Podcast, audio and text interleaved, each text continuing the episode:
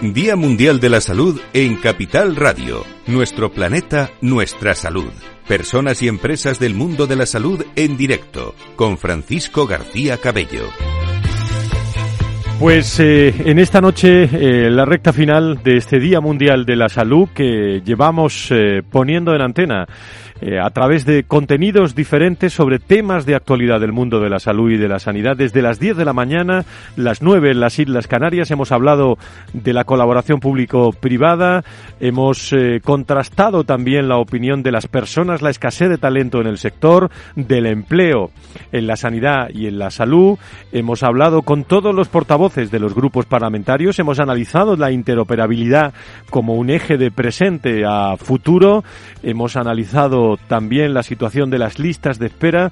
Hemos hablado de muchos temas del entorno de la salud y la sanidad en un momento en la que, eh, bueno, la apertura de este Día Mundial de la Salud, nuestro planeta, nuestra salud, lo hacía el propio consejero de la Comunidad de Madrid que nos hablaba precisamente en las próximas horas de un tema de actualidad como van a ser las mascarillas. Yo creo que ya se ha, se ha relajado a, a tal nivel, ¿no? El número de aforos, eh, en qué situaciones en las barras no se utiliza y lógicamente hay que estar a la altura de lo que eh, el control a nivel epidemiológico y asistencial que estamos viviendo, que continúa un descenso ya desde hace más de dos meses, pues lógicamente la decisión nosotros entendemos que hay que tomarla y, tomarla ya y, además sin demora, ¿no? Es un asunto que han hablado también los portavoces de los distintos partidos políticos, eh, las mascarillas en interiores, eh, tenemos la Semana Santa por medio. Vamos a ver, hablando de salud y sanidad, eh, cómo se se desarrolla a través de, de, distintas opiniones en distintos territorios, iba, iba a decir, eh, de, de, nuestro, de nuestro país. En un momento en el que lo decía el propio consejero Enrique Ruiz Escudero, consejero de Sanidad de la Comunidad de Madrid, estamos viviendo, si hablamos de estadística y de datos de COVID, en un buen momento estamos en, en apenas eh, 50 pacientes en UCI eh, que, y, de esos, y de esos casi el 60% son por COVID, o sea que apenas tendríamos 30 pacientes con, uh -huh. eh, con COVID después de todo lo vivido, pues lógicamente uno tiene que tratar por todos los medios de, de volver a la situación donde, donde realmente mm, partiendo de esa situación de control podamos volver a la normalidad, si es que alguna vez volvemos a la normalidad eh, prepandemia. Pueden consultar todos los podcasts en eh, Capital Radio este Día Mundial de la Salud, cuando nos hemos acercado también con la opinión de medios de comunicación en, en debate a Europa para conocer cómo se está viviendo en Europa, eh, con la característica de, que hoy, durante la jornada de hoy, el presidente de Ucrania también se ha dirigido desde el Congreso de los Diputados eh, a todos los diputados, a, a todo el Congreso. Y precisamente aquí en este programa también se ha hablado hoy de, de, humanidad de la, de la medicina cuando estamos hablando de un conflicto bélico. Solo nos faltaba hablar de una cosa, que es lo que vamos a afrontar en el siguiente debate, que es el sistema sanitario y lo sociosanitario. Eh, se puede decir de dos formas, afirmándolo o interrogando, eh, la, o haciendo una, una signo de interrogación a lo que a lo que vamos a hablar. Dos caras de la misma moneda o dos caras de la misma moneda, firmándolo, pues como ustedes quieran. En este debate final del Día Mundial de la Salud, enseguida les presento a nuestros invitados.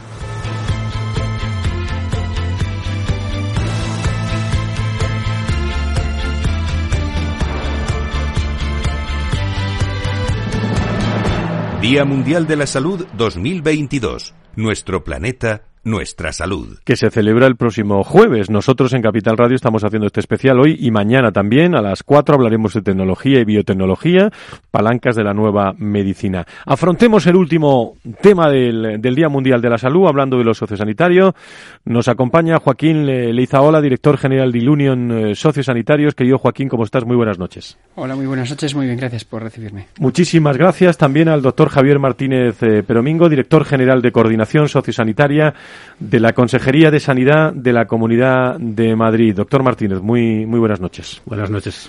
Muchísimas gracias. Saludo también al Antonio Morales eh, Partera, director de operaciones de, de, Vitalia, que nos escucha ya y le escuchamos eh, perfectamente. Antonio, ¿cómo estás? Muy, muy buenas noches. Gracias. Hola, muy buenas noches. Muchísimas gracias y saludo eh, para cerrar este, este debate y en el primer turno de opiniones y luego pueden ustedes intervenir entre, entre ustedes para que no haya turnos a José Alberto Echevarría, que me alegra mucho saludarle como secretario general de la eh, patronal de la Federación Empresarial de la Dependencia. Querido José Alberto, ¿cómo estás? Muy buenas noches. Buenas noches, Frank. Encantado. Muchísimas gracias. Bueno, ¿por dónde quieren ustedes en empezar? Un aspecto clave los cuidados sociosanitarios es el de los cuidados intermedios, los hospitales de media y larga estancia. Eh, en primer lugar, ¿cómo es la situación, los retos que tenemos en nuestro país en cuanto al sistema sanitario y sociosanitario? ¿Están ustedes de acuerdo que son dos caras de la misma moneda o a lo mejor no estamos de acuerdo en esa, en esa afirmación o en esa, o en esa pregunta, Joaquín? Eh, estamos, yo creo que es una aseveración más que una pregunta. Otra cosa es cómo llegamos hasta allí, pero nosotros tenemos claro que, que lo sociosanitario eh, hay que potenciar lo sociosanitario si queremos tener una sostenibilidad en la sanidad, en lo, en lo social y en lo económico. Doctor Martínez. Sí, hola. Eh, bueno, Pienso igual. Yo creo que es, indistinguible. Es decir, el envejecimiento de la población ha puesto más de manifiesto que el componente social forma parte de, la persona, al igual que la, que la sanidad. Y las líneas o las barreras que antes lo separaban, pues ya son indistinguibles, ¿no? Antonio, desde Vitalia. Sí, eh, buenas, buenas noches.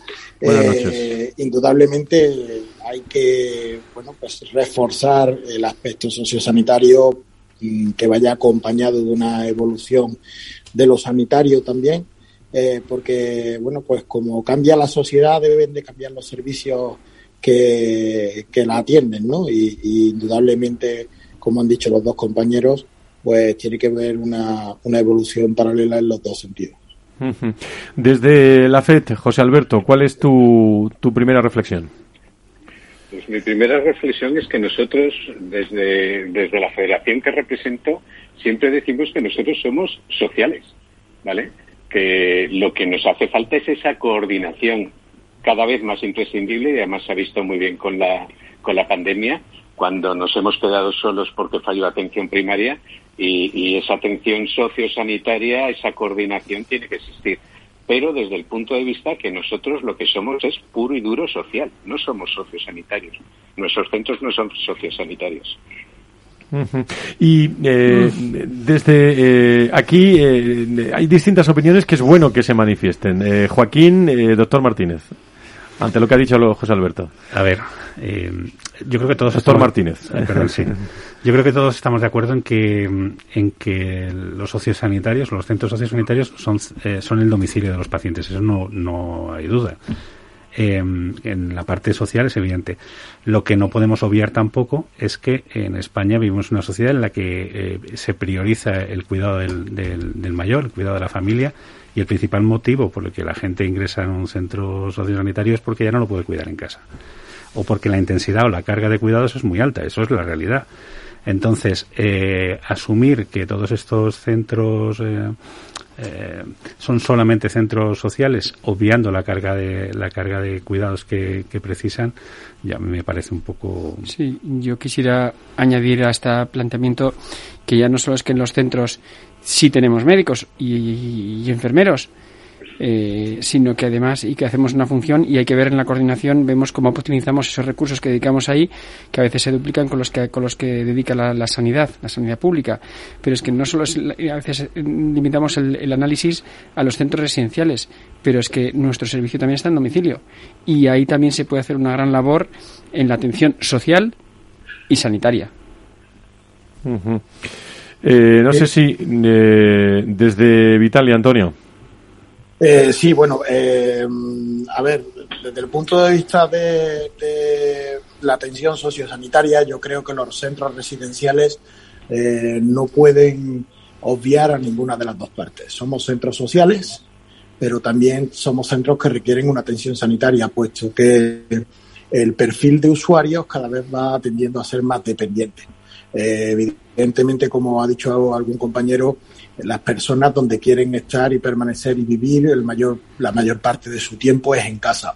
Cuando buscan una residencia eh, es porque los recursos que tienen en casa eh, no pueden atender sus necesidades porque por un estado determinado de salud, un deterioro de su salud, han adquirido una dependencia concreta y para ello requieren una residencia. Por lo tanto, tenemos que reforzar la atención social y sanitaria en, los centros, eh, sin perder el lado humano, porque cuando alguien ingresa en un centro de mayores, por ejemplo, va a vivir ahí, a nadie le gustaría vivir en un centro solo sanitario, a nadie le, gustaría vivir en el mejor hospital del mundo, aunque lo sea, eh, pero sí nos gustaría vivir en un centro social que tenga un rigor y una atención sanitaria controlada y favorable para la dependencia que cada usuario pueda tener. José Alberto, no sé si quieres eh, reflexionar, matizar algunas de las palabras comentadas. Sí, sí, sí. Además, yo creo que es muy interesante este debate porque sabemos todos que se lleva hablando desde hace muchísimo tiempo. Vamos a ver, no cae ninguna duda que nosotros somos los especialistas y los grandes especialistas, y para eso tenemos esos grandes profesionales con los que contamos, del cuidado del cuidado. Nosotros no curamos.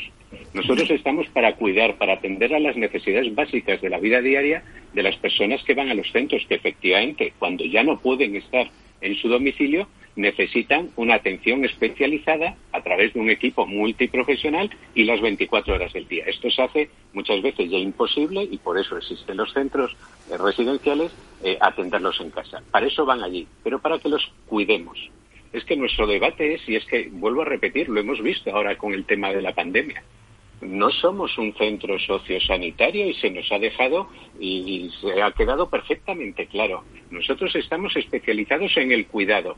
Ahora, para atender la salud de nuestros usuarios, abrimos las puertas de par en par y que entre el sistema sanitario en nuestros centros. Nuestros médicos, nuestras enfermeras, nuestros fisios, etcétera, están para el cuidado de esos, de esos usuarios, no para curarles. Por cierto, déjenme que le pregunte a todos eh, y pueden sacar los temas que consideren, pero ¿qué hemos aprendido en, el, en estos últimos 26 meses ¿no? de, de, pandemia eh, sobre lo sociosanitario en nuestro, en nuestro país? Por un lado, hospitales, por otro lado, residencias, profesionalidad, pero, pero ¿qué hemos aprendido como reto de futuro? Quien quiera, ¿eh? Abierto el debate. Bueno, yo creo que, vamos. Doctor Martínez. Eh, a ver, hemos aprendido muchísimo. Hemos aprendido desde. A ver, el tema sociosanitario está definido casi desde el 2003, que se publicó en el BOE, eh, en el que se definía cómo era la atención sociosanitaria.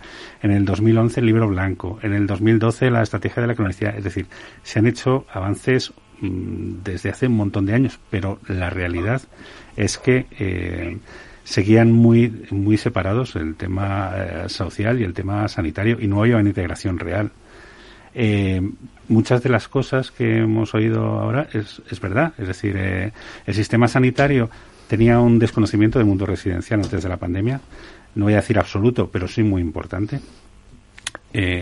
había un desconocimiento que además estaba basado en decir, el hecho de que, lo, de que los centros tuviesen personal sanitario eh, hizo pensar a mucha gran parte de, la sanidad que eh, recaía sobre ellos la atención sanitaria, algo que no es así. Y cuando tuvo que salir el sistema sanitario del rescate, la realidad es que había un desconocimiento absoluto.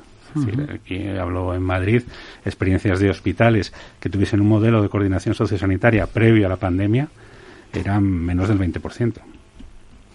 Ahora mismo no, ahora mismo todos los hospitales de Madrid tienen, eh, bueno, tienen identificados geriatras de enlace, hay unidades, en fin, se ha creado, se ha desarrollado un montón, pero previo a la pandemia era, era mm, por un lado el sistema de residencias se, se iba a decir vanagloriaba, pero no es, no es probablemente la palabra, pero sí que decían siempre que era un, un sistema muy heterogéneo, de, de lo, que era algo que que lo ponía en valor, el ser tan diferencial, y esa heterogeneidad nos trajo también bastantes, bastantes problemas, porque precisamente lo que hablaba antes, hay centros que están muy medicalizados y otros que no dejan de ser, eh, entre comillas, pensiones, sin ningún tipo de dotación eh, sanitaria. y, a nivel hospitalario igual. O sea, no me refiero, esto yo creo que hemos aprendido todos. Y yo añadiría que, que hemos aprendido, sí, gracias, que hemos aprendido que que nos tenemos que entender, porque, a ver, hemos puesto mucho foco en lo sanitario porque, porque lo dramático han sido los fallecimientos, pero eh, también hemos hemos aprendido, por ejemplo, yo, eh, permitiendo que vuelva al domicilio. Eh, no sé si sabéis que en España hay más de un millón de personas que están atendidas ante la asistencia. Imaginaos en ese momento eh, la soledad que tenían porque no podían, y sin embargo tenían un botón con una persona detrás que está atendiendo y, yo no soy médico, pero el, aspecto emocional, el aspecto psicológico, el aspecto de anímico es, es, una parte fundamental de la salud y ahí hemos estado las empresas, ahí hemos estado los servicios públicos prestando un servicio que atendía la salud. Que eso probablemente no haya trascendido a la sociedad y no haya sido, no, no se haya puesto en valor, pues probablemente. Pero también es cierto que lo que ocurre después de la tempestad es cuando se tiene, y llevas precisamente este tipo de foros, son los que permiten abrir eh, en, debates, elementos de, de, reflexiones, digamos, donde digamos, oye, ¿qué, qué, podemos, qué podemos hacer para eh, darle el máximo valor al ciudadano en los aspectos sociales, que siguen siendo muy relevantes, y en los aspectos de salud? Y ahora es por eso donde nosotros creemos que tenemos que, que, que ponen, eh, en valor efectivamente la eficiencia que podemos poner en el modelo, eficiencia en cuanto a lo económico, y también en los aspectos psicosociales que afectan a la salud de las personas. Porque si una persona está bien atendida en casa, se siente segura en su casa, se siente que está bien mm, eh, se tiene un continuo seguimiento de su, de su estado y por lo tanto está tranquilo, probablemente no saturará ni las ni las ni las eh, servicios primarios ni las urgencias ni tendrá enfermedades ni vamos la mejora en la salud general la percepción de salud es, es indiscutible. Bueno que se tienen que entender ustedes eso está claro no eh, yo creo que eso es Antonio eh, José Alberto yo creo que eso es un planteamiento que no, no hay que pasar una pandemia o sí hay que pasar una pandemia para que nos demos cuenta. Bueno lógicamente, la pandemia eh, nos ha demostrado a todos que prácticamente nada ha sido suficiente, ¿no? Eh, o sea, todos los el máximo esfuerzo que estoy seguro que todas las personas han puesto en cada uno de los sectores de la vida en nuestro país o prácticamente en el mundo ha sido suficiente para parar algo que era desconocido para nosotros. Eh, yo creo que la pandemia, por lo que más nos ha arrollado, ha sido por la capacidad que ha tenido para convertirse en un tsunami de primera ola y, dejarnos en fuera de juego a todos.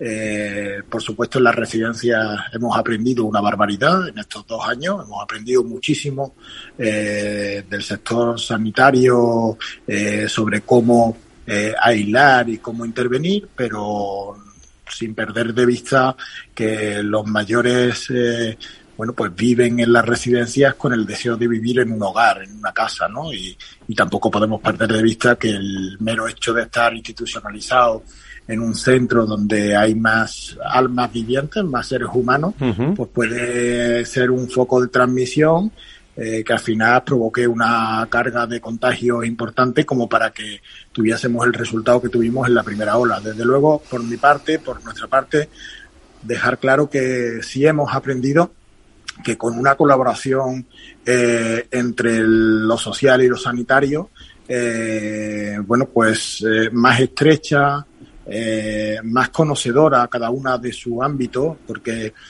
una atención domiciliaria hospitalaria, como bien ha referido antes el doctor Javier, ¿no? que hoy existe en los centros de Madrid y en muchos otros centros más del resto de España, ¿no? donde eh, equipos de médicos y geriatras de hospitales están en contacto con equipos eh, de las residencias para llevar una coordinación más estrecha.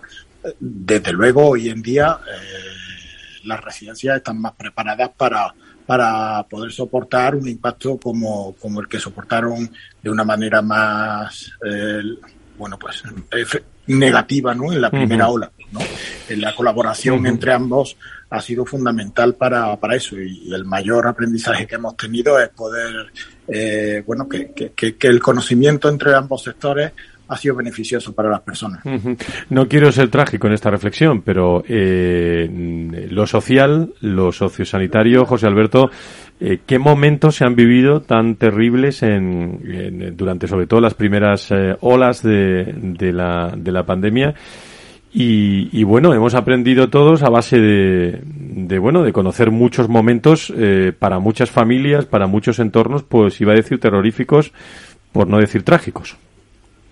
tremendo, sí, hemos vivido momentos auténticamente dramáticos. coincido plenamente con lo manifestado por el doctor Javier Martínez.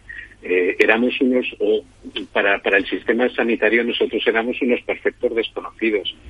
A pesar de, la desgracia que, ha supuesto todo, todo esto de la pandemia, es cierto que lo que nos ha servido es para, para, para conocernos. Sobre todo en Madrid se han hecho las cosas magníficamente a partir de entonces. Hay ahora un conocimiento, no voy a decir perfecto, pero sí muy, muy intenso y, muy apoyados, nos sentimos de otra manera. Pero es que fíjate, eh, cuando nosotros no teníamos por normativa, no podíamos tener a enfermos infectocontagiosos. O sea, eso para nosotros era una novedad completa y absoluta. Y de repente nos encontramos con este problema y además solos. Porque fíjate, el sistema sanitario estaba completamente saturado y nosotros nuestro puente de unión con el sistema sanitario que siempre había sido y siempre tendrá que seguir siendo la atención primaria, la atención primaria estaba estaba colapsada, estaba cerrada en muchísimas cuestiones, pues estaban aislados completamente en nuestros centros. Ha sido sí, ha sido una situación dramática, pero digo, bueno, por sacar algo positivo del tema, creo que la coordinación ha sido a partir de entonces en unos sitios mejor que en otros. Y en este caso sí que quiero destacar Madrid porque ha sido ejemplo para todo en, este sentido. La coordinación ha, sido inmejorable a posteriori, previo a la pandemia. Unos grandes desconocidos unos de otros, sí. Saco yo el concepto porque lo habéis mencionado vosotros con otras palabras, pero eh, lo socio, lo social y lo sanitario, bueno, se, eh, se ha profesionalizado o tiende mucho más a la profesionalización. No sé qué, qué opináis sobre esto. Doctor. Eh, bueno, yo creo que siempre han sido profesionales, es la realidad. o sea, eh, yo he encontrado en el mundo de las residencias, en el que llevo trabajando muchos años, profesionales, vamos, impresionantes. Y lo eran antes y lo son ahora. Eh, es verdad que se ha puesto mucho, es decir, habitualmente es un, es un mundo en el que hay mucha precariedad, en al menos laboralmente, y luego eh, hay que ser realistas, sobre todo la, pandemia, ya no hablo de la primera ola, toda la, pandemia ha retrotraído de estos centros mucho personal sanitario. Eh, porque, claro. Eh, ha tocado la fibra sensible.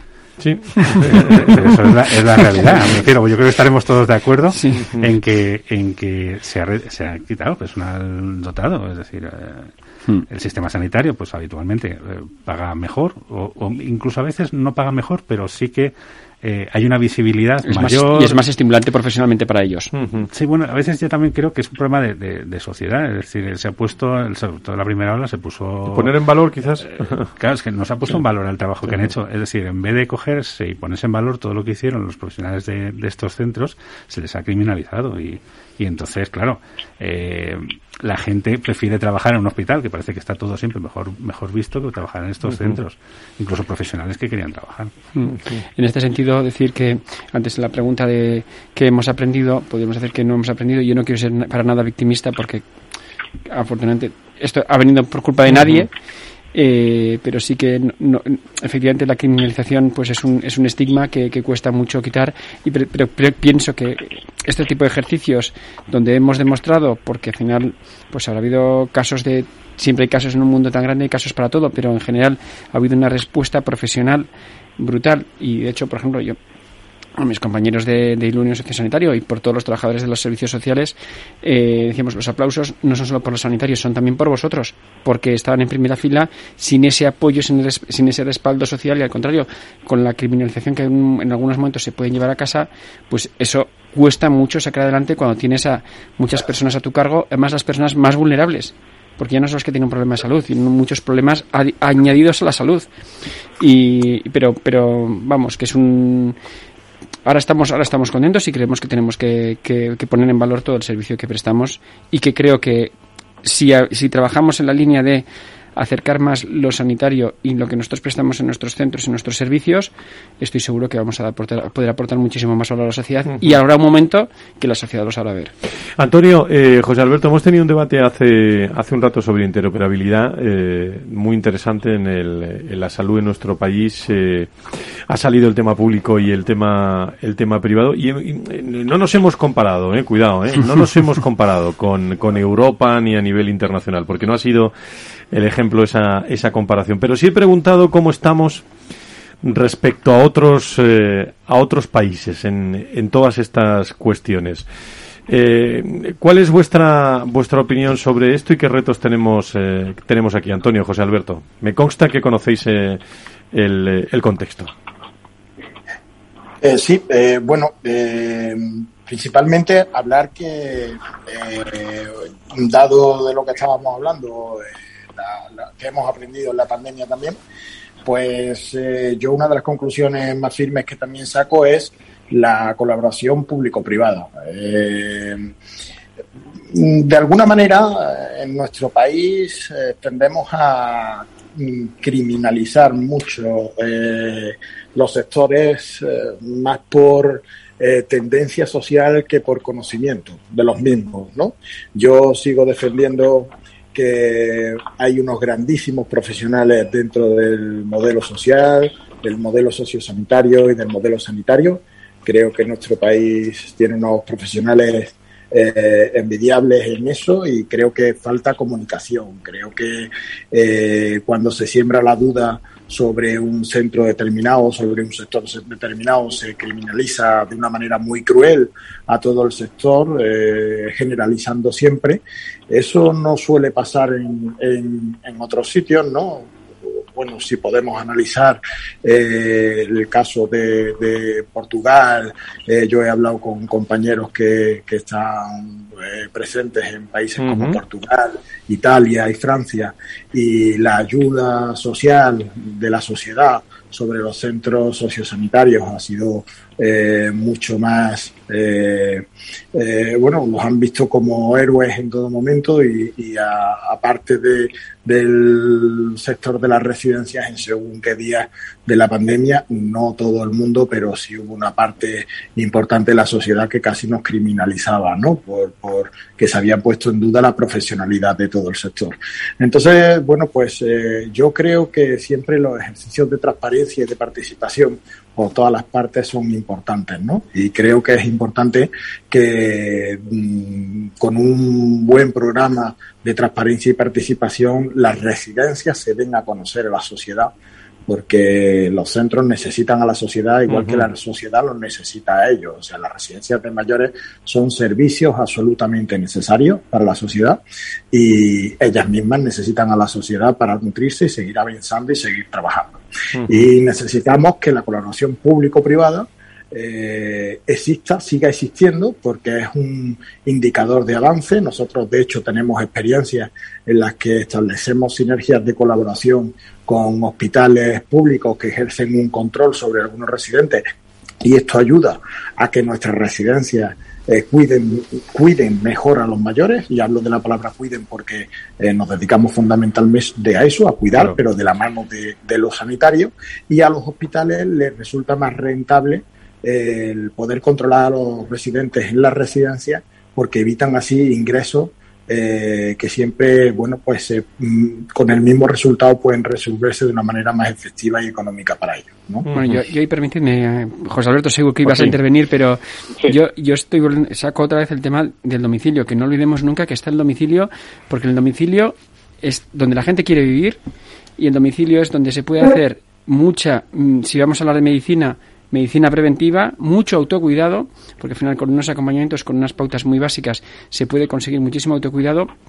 Y si hablamos de eficiencia, de, sostenibilidad del modelo, el domicilio es un, es, un, es un lugar donde hay que poner mucho foco de cara al futuro, porque eh, si vemos las, las, restricciones que hay de profesionales sanitarios, si vemos las restricciones que hay presupuestarias, si vemos la, la, la evolución de la, de la población, tanto de la, de la pasiva, teniendo como la, población mayor que tiene que ser atendida, como la población activa que va a estar atendiendo, y tenemos en cuenta eh, la tecnología, eh, tenemos en cuenta una serie de factores y el factor, sobre todo, el factor social de que todas las personas queremos estar en el domicilio y en nuestro entorno social, es que yo creo que es el momento de que digamos, aprovechemos este recurso que ya tiene una, una base que es fundamental, que es la teleasistencia, de la que se puede sacar petróleo.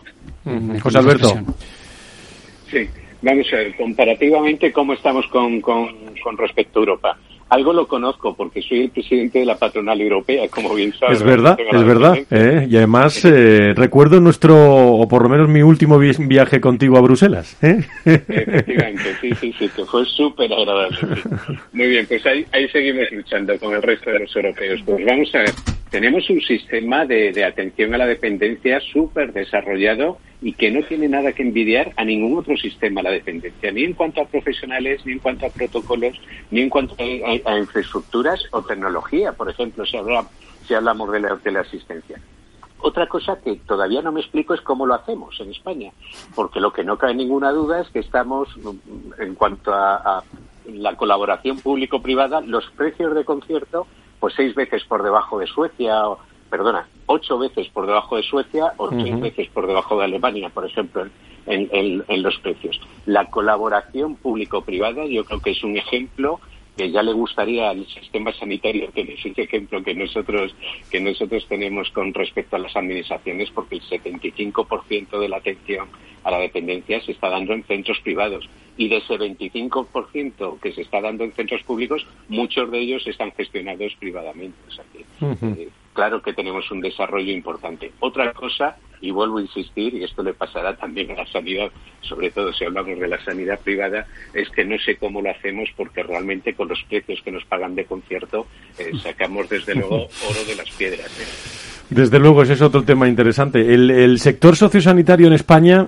eh, se nutre de, me corrigen ustedes, se nutre de recursos variados y distribuidos de, de forma asimétrica, podríamos decir, entre las distintas o diferentes comunidades autónomas para cubrir las demandas existentes, aunque la, la atención sociosanitaria sea provista también en centros especializados, en cuidados intermedios y de rehabilitación. Existen, digamos, otras estructuras con recursos adecuados para la provisión de este tipo de atención. En cuanto a hospitales de media y larga estancia, predomina la oferta en el sector privado, con el 60% de las plazas en general. ¿Qué parte de los recursos son públicos y qué parte privadas? ¿Existen sinergias, algo hemos dicho, estrategias, sobre todo digo estrategias conjuntas, colaboración? Eh, yo creo que esto sí que es un reto, ¿no? ¿Qué, qué, opinas sobre esto, Antonio? Sí, bueno, yo eh, fundamentalmente creo que el reto de verdad es eh, poner en valor eh, los servicios sociales del país, los servicios residenciales, domiciliarios, como antes ha dicho el compañero también.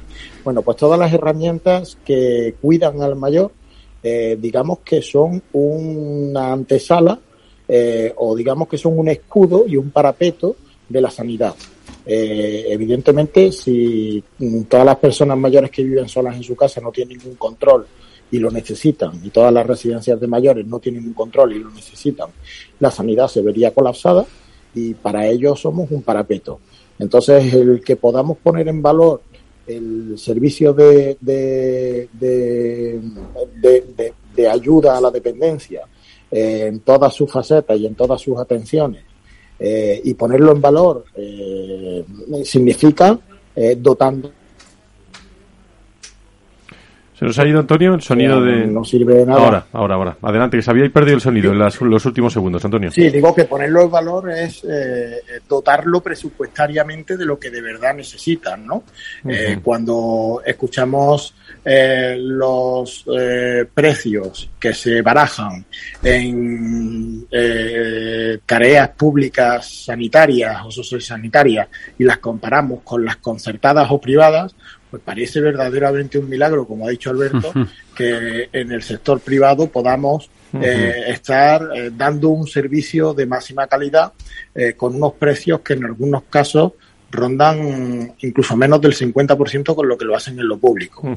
Entonces, estas partes de la, del, libro eh, muy pocas veces se cuentan, muy pocas veces se analizan y es importante que, bueno, pues eh, se conozca y se sepa que eh, la entidad privada y en colaboración con la pública eh, presta un servicio muy importante en este país a personas que lo necesitan y que verdaderamente eh, requieren que se ponga en valor a la misma altura eh, que se reconoce el servicio público en el país. José Alberto, déjame que te pregunte. Eh, hablamos mucho de dependencia, pero los presupuestos generales se olvidan de, la dependencia en cuanto a la cifra numérica de su presupuesto.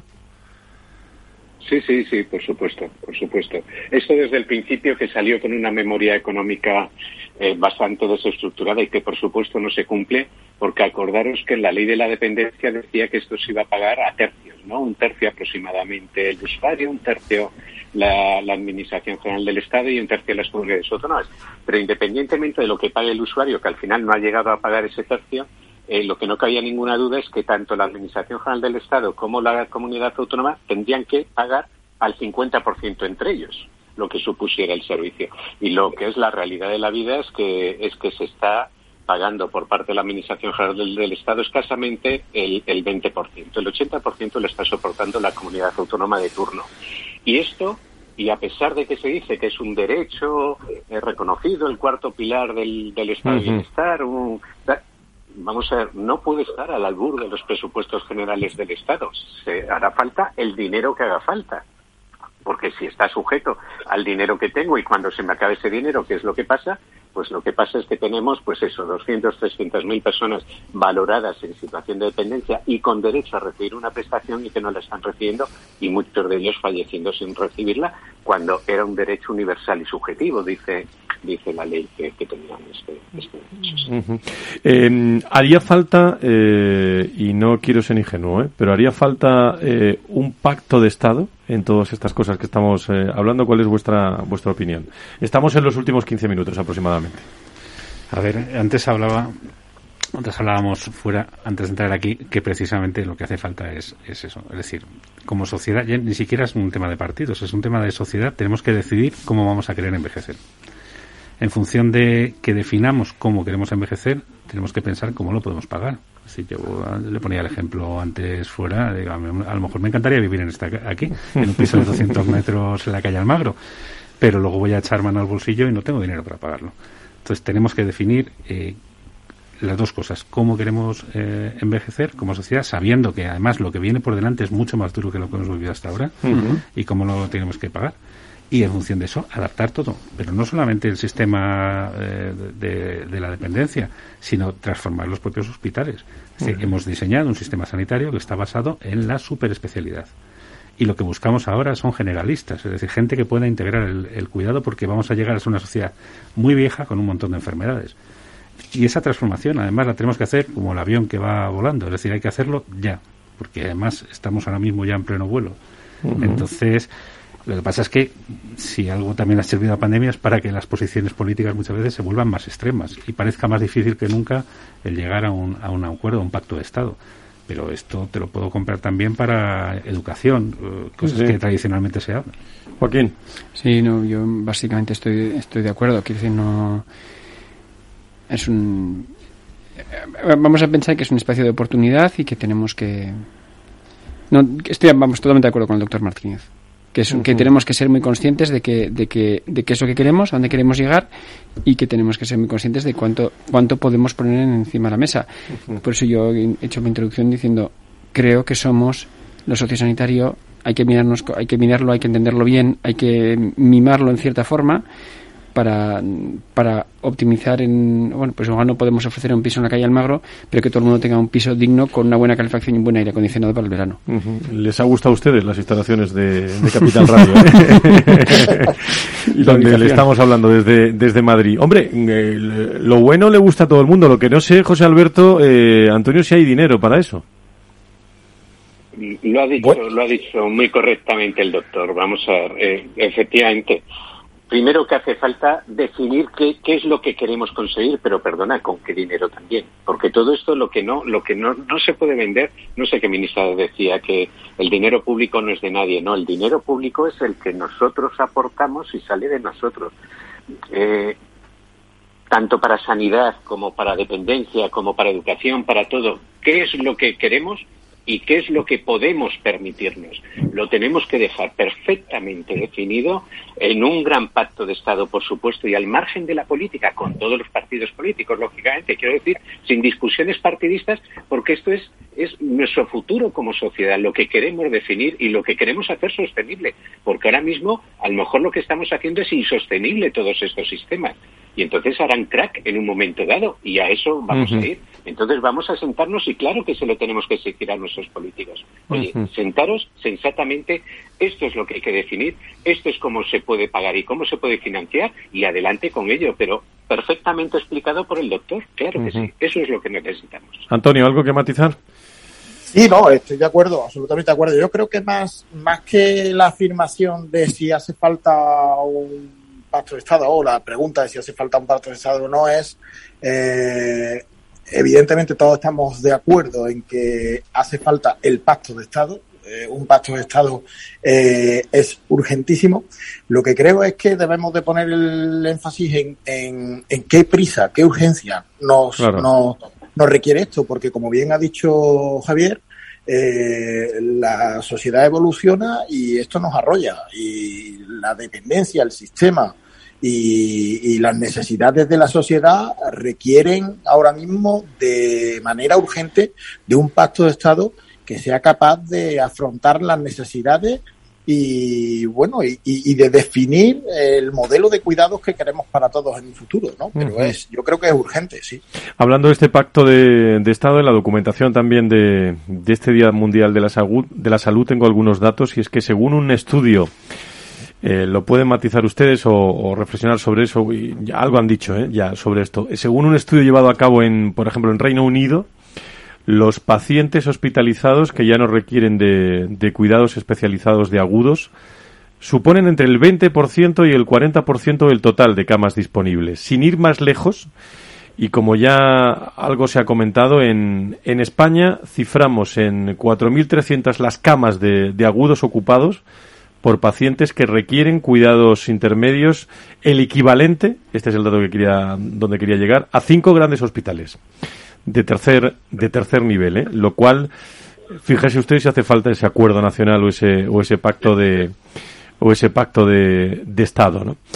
Sobre esto algún asunto más, porque si no paso al último que quería afrontar y es que algo, algo le he escuchado a alguno de los eh, ponentes de, de esta noche hablando sobre, sobre este Día Mundial de la Salud y sobre lo sociosanitario, el sistema sanitario, que es, hombre, mm, a todo el mundo, bueno, le gusta hacer lo que llaman ahora en recursos humanos en las organizaciones ese employer branding, ¿no? Esa venta de- del sector, sobre todo en las nuevas generaciones, ¿no? Hablo de, Hablo de empleo, hablo de, de, de nuevos roles, de nuevos puestos de, de futuro. Aquí se abre una innovación importantísima y una creatividad. Eh, bueno, el campo está abierto, aunque evidentemente también han dicho que no es un sector de lo más atractivo. Eh, ¿cómo, ¿Cómo atraer la atención también de, de jóvenes profesionales de eh, que bueno que en vez de irse a otro terreno pues deciden irse a lo sociosanitario o a residencias hospitales eh, dedicados a este a este asunto? ¿Cuál es la, la opinión de nuestros expertos, doctor? Hombre, a mí me decían de pequeño que te pueden engañar con el sueldo o con el trabajo, pero con los dos no. Entonces, eh, yo creo que lo primero que tiene que ser es que esté bien dotado y luego que sea un trabajo atractivo. Es decir, yo creo que cuidar, bueno, yo soy médico, pero a mí me parece que cuidar es lo más grande que puede hacer el ser humano. Y si haces de eso tu forma, tu forma de ganarte la vida, pues yo creo que no hay nada más grande. Eh, cuidar al mayor es un mundo fascinante. Yo de especialidad soy geriatra, o sea, me he dedicado toda la vida. Me parece que no hay nada más eh, enriquecedor en la medicina que, cuidar al mayor. Aun sabiendo que muchas veces, antes hablamos de que, tratamos enfermedades que muchas veces no se van a curar. Pero el acompañamiento, eh, muchas veces, eh, y el mejorar la calidad de vida es el fundamento. Entonces, yo le diría a estos que están escuchando, a estas personas que están escuchando y que estén pensando si dedicarse o no, que para mí eh, yo creo que es una es una profesión que les va a llenar una vida. Mm, Muy, muy vocacional también, doctor. Sí, sí, sí, pero Sí, claro, sí. lo que hay que hacer ahora también es acompañar. Es decir, esta gente seguro que también querrá comer, comprarse una casa, Claro, en fin. claro. Entonces, eh, hay que dotarlo adecuadamente. Claramente, sí, sí, bueno, eh, aparte de dotarlo adecuadamente, y eso es súper importante porque al final es todos queremos tener eh, una mayor calidad de vida a través de unos buenos ingresos, eh, también es bueno que darle demos una visibilidad positiva. Una visibilidad positiva. Eso es.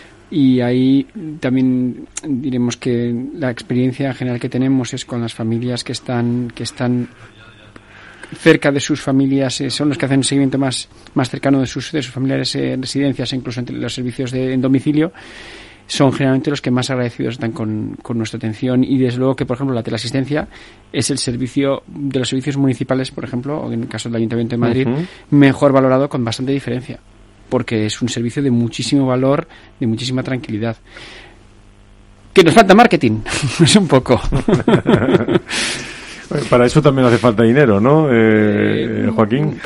sí, pero a veces, a veces también, quiero decir, el dinero es muy importante, pero hay muchas veces que también hace falta creatividad, y porque muchas veces puedes poner muchos recursos, y además lo ha puesto antes mi compañero Javier, hoy, perdón, este de, de Vitalia, que mm, Antonio, Antonio perdón, Antonio, ¿eh? que lo, ha dicho antes que en muchas ocasiones, en muchas ocasiones, eh, ay, ahora se me ha ido. Eh, pensa, bueno, Sí, bueno, voy a hacer la palabra porque ya se me ha ido no, no te Antonio. No te preocupes. Sobre, sobre este asunto hablabas de marketing, eh, Joaquín. Sí. Cuando hablabas de la necesidad de, de bueno, de, ah, de, dotar y de, y, de vender también el rol, ¿no? Sí, claro, claro, hace, hace falta. Y ahí tenemos que, tenemos que ser creativos y poner, y poner en valor, porque como ha dicho el doctor, cuidar es una de las cosas más, más gratificantes que hay. Antonio, eh, bueno, perdón, me pide la palabra doctor. No, no, iba a decir que y el dinero, y el dinero también en el ámbito privado, es decir, ah, la, que es la silver economy, es decir, la economía dedicada al cuidado está muy infradotada en, España, es decir, eh, señores inversores que me estén oyendo, inviertan en, en cuidar a la gente, porque es un modelo que está por explotar en, en, España, la teleasistencia y el cuidado a domicilio, eso va a ser probablemente el próximo boom en los próximos 5 o 10 años. Y iba a decir, perdón, que lo que iba a decir es que en relación a lo que ha comentado Antonio, es que precisamente eh, en las, no, necesariamente por tener más dinero se atiende mejor, porque nos pasa en nuestro, nuestro sector con la atención pública y la atención de los prestadores de los prestadores privados. Prestamos un servicio que yo estoy convencido de que no es peor por muchísimo menos dinero. Eh, eh... Antonio, desde Vitalia. Sí. Eh, bueno, yo estoy muy de acuerdo en lo que acaba de decir Joaquín. Nos falta mucho marketing, nos falta muchísimo marketing. Un ejemplo puesto sobre mi persona es que yo eh, me considero una persona joven todavía, pero cuando lo era aún más.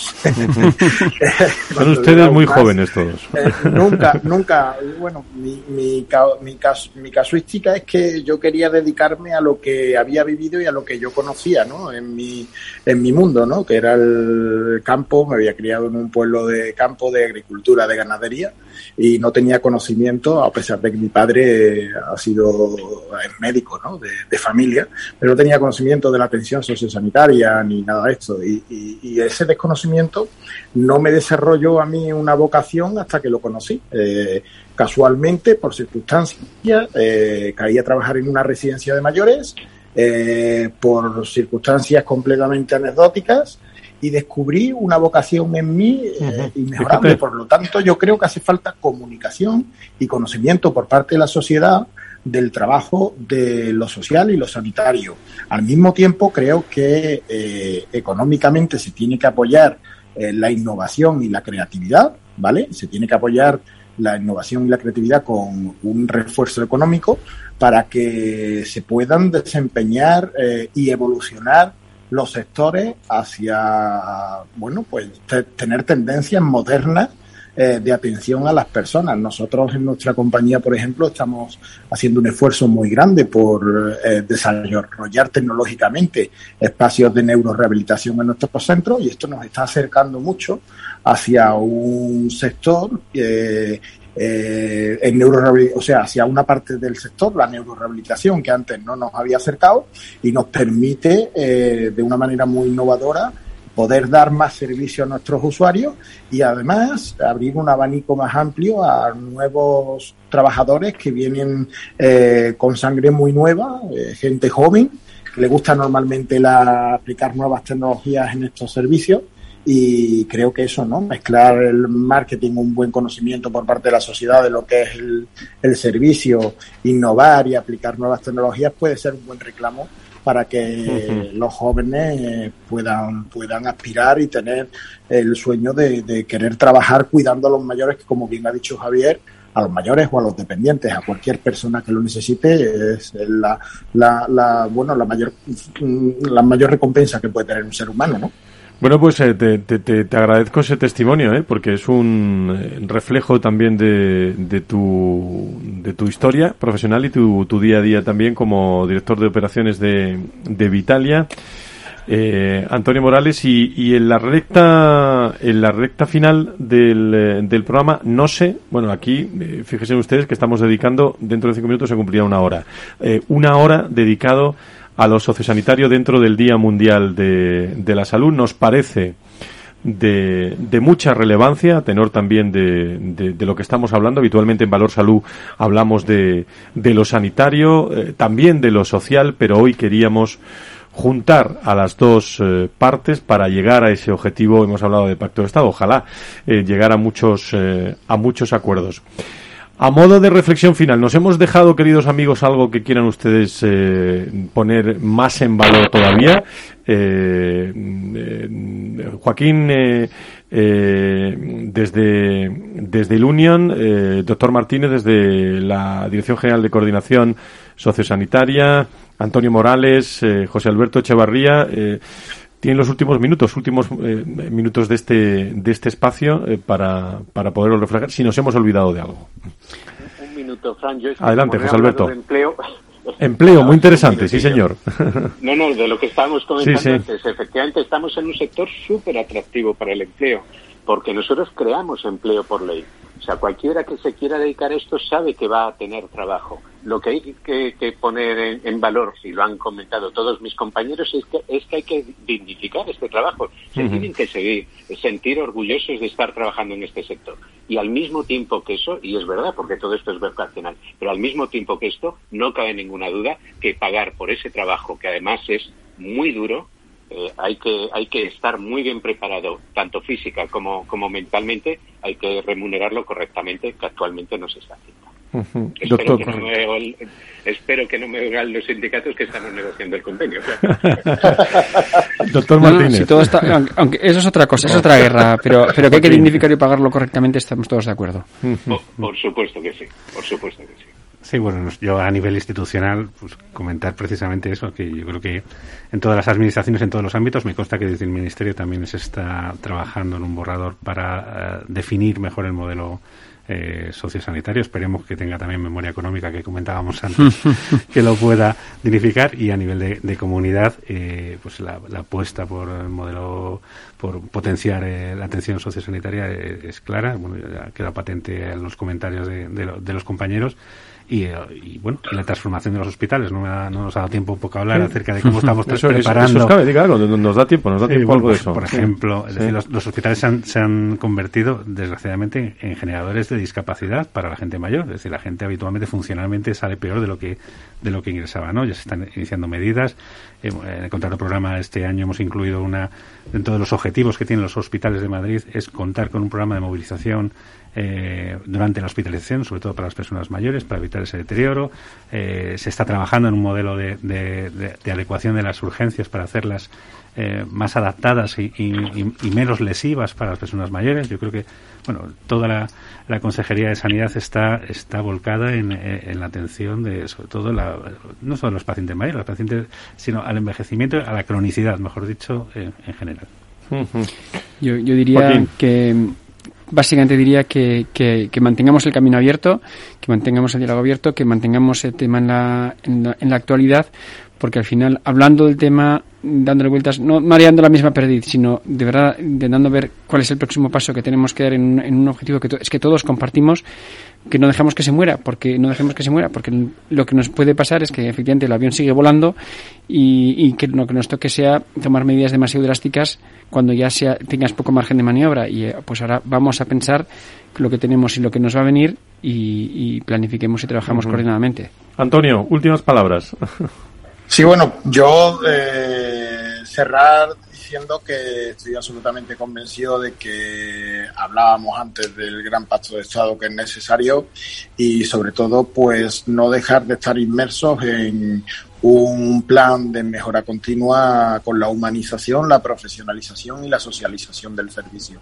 Creo que es fundamental no perder de vista que somos un servicio de personas para personas eh, y que necesitamos que nuestras institucionalizaciones, así como la atención que tengamos a cada, a cada usuario, sea de la manera más profesional y más social, ¿no? Que evolucione el servicio conforme evoluciona la sociedad, creo que es fundamental. Muchas gracias, Antonio, desde Vitalia. El último minuto para José Alberto Echevarría, secretario de la FED y presidente de la Europea. Adelante, José Alberto. Pues sí, yo creo que lo importante es seguir profundizando en este camino que hemos emprendido. Creo que Madrid lo ha estado haciendo muy bien, seguir por ese camino, es decir, vamos a conocernos porque del roce, con el roce nace el cariño. Desde luego. ¿no? Pues, pues vamos a seguir rozándonos el sistema social, el sistema sanitario y vamos a seguir avanzando en esa coordinación que creo que es lo fundamental y lo necesario. Es que la sociedad lo reclama. Pues sistema sanitario y sociosanitario, efectivamente, aseveración, dos caras de la misma moneda. Eh, ahora sí lo podemos decir. Gracias a, a los cuatro por estar con nosotros en directo a esta hora de la noche. Cerramos mesa en este Día Mundial de la Salud. Mañana Vamos a seguir celebrando el Día Mundial de la Salud. A eso de las 16 horas, las 4, vamos a hablar de tecnología y biotecnología como palancas de la nueva medicina con expertos. El próximo jueves también el Día Mundial de la Salud, el 7, estaremos por la mañana y todos los resúmenes en nuestro programa especial del viernes de Valor Salud a las 10.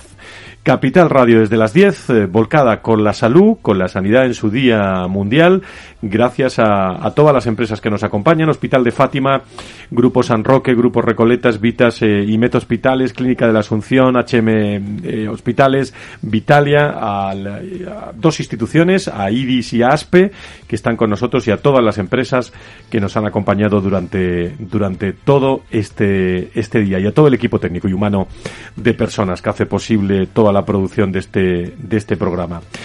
Queridos amigos, eh, mañana a las 16 continuamos con el Día Mundial de la Salud. Sigan en la programación de Capital Radio en esta noche. Que, que descansen. Buenas noches.